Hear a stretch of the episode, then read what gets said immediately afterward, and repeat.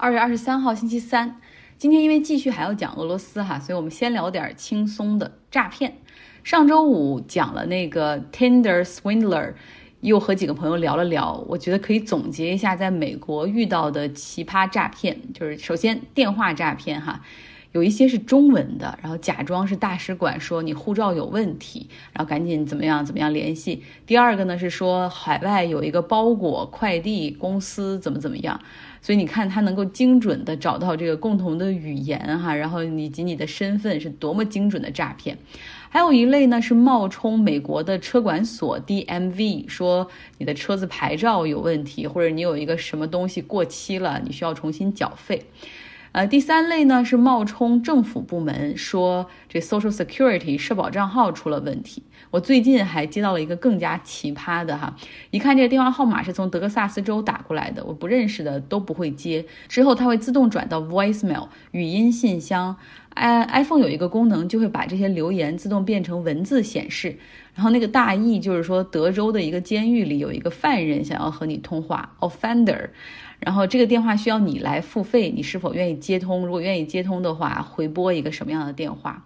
大家回想一下那些美剧哈，什么越狱啊、女子监狱这些画面，你也知道，监狱里的犯人要给家人或朋友打电话，基本上是要先拨通，然后总机那边会提醒说这是一个对方付费的电话，你是否愿意继续？所以我觉得还挺逗的，毕竟我不认识一个人哈，是 offender，嗯，是在监狱里的犯人。但如果说，假如说他们拨通的不是我的电话，然后可能是一个其他族裔的，比如拉丁裔或者黑人，也许会歪打正着哈。Sorry，Sorry，其实我这是一个种族歧视的 stereotyping 刻板印象了。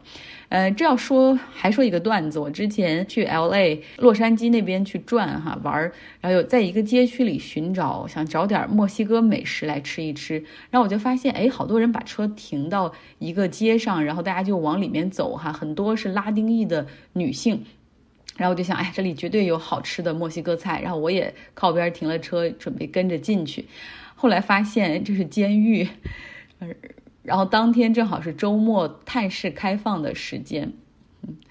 还有什么样的诈骗呢？其实有点像 Tinder Swindler，在 WhatsApp、Instagram。还有新浪微博，这都会有陌生人加你哈，或者留言，然后就会说，或者是发私信，就说，哎呀，看你的照片，觉得你很懂得享受生活，很有品味等等，很希望，啊，更多的了解你和你做朋友。然后你这时候稍微点进去看他们的图片和视频，你会觉得浮夸到极致啊，什么豪车，什么龙虾，啊，游艇、海钓，什么名牌的店铺、滑雪。真的看着就特别的假哈，呃，但是大家可能也会在生活中遇到各种各样的诈骗，真的一定要多小心。网络时代真的给了骗子们的更多的工具和渠道去施展他们的骗术哈，我们一定要小心。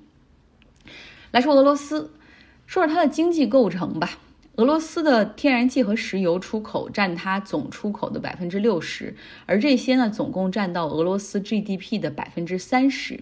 它的油气资源大部分来自于哪儿呢？呃，大部分来自于中部产区，其实就是从哈萨克斯坦北部边境一直到北冰洋这一块儿。俄罗斯把这个产区称为西西伯利亚产区，有这么丰富的油气资源哈，然后其中呢。不到百分之三十是供国内人使用，而剩下的就全部出口。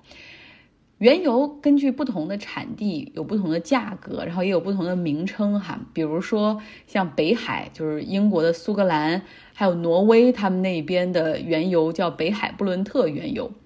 美国这边的市场呢叫美国轻质原油 WTI，然后俄罗斯这边的油呢叫乌拉尔原油。那通常呢，俄罗斯这个乌拉尔原油就是以北海布伦特原油为基准进行一个浮动，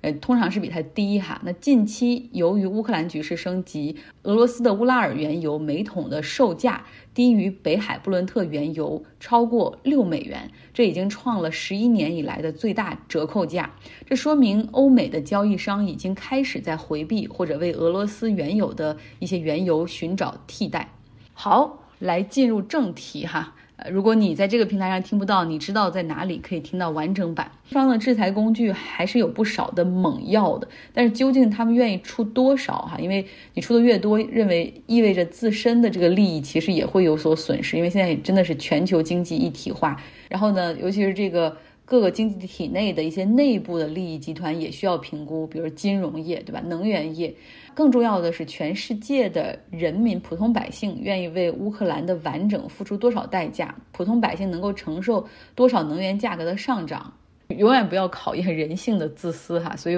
我对这些后续的制裁都不太乐观。好了，今天的节目就是这样，希望你有一个愉快的周三。